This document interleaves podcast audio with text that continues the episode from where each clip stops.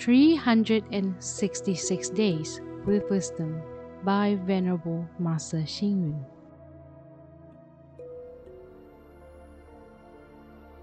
April 3rd.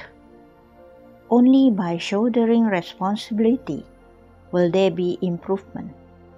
Only through willingness to contribute will there be achievements.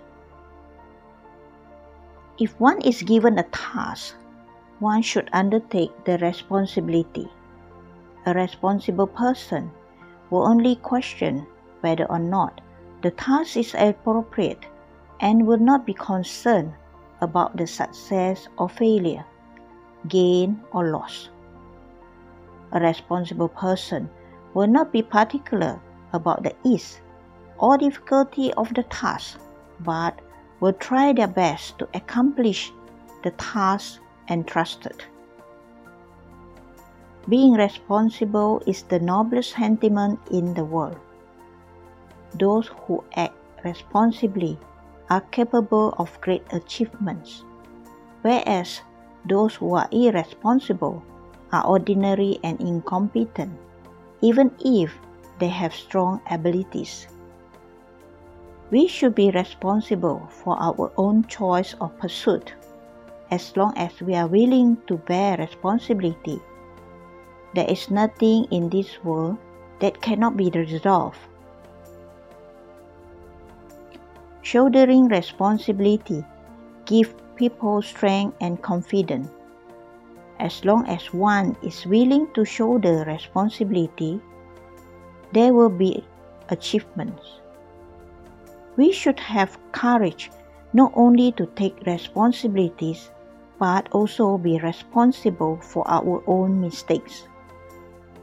We will progress if we take responsibility and repent on our own mistakes.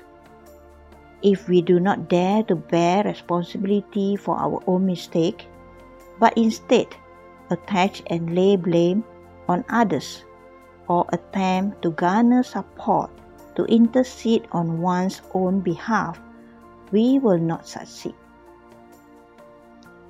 In the learning process, one should not worry about being ignored or having no opportunity to bring into play one's ability, but one should worry about not having the courage to shoulder responsibility.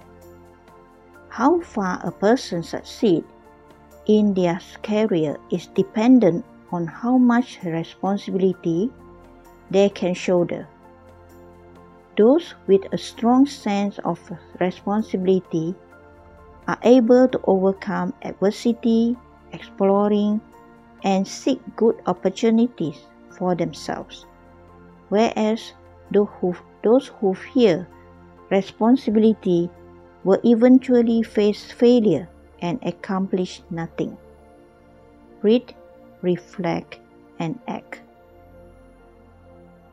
Those who act responsibly are capable of great achievement, whereas those who are irresponsible are ordinary and incompetent, even if they have strong abilities. Please tune in, same time tomorrow as we meet on air.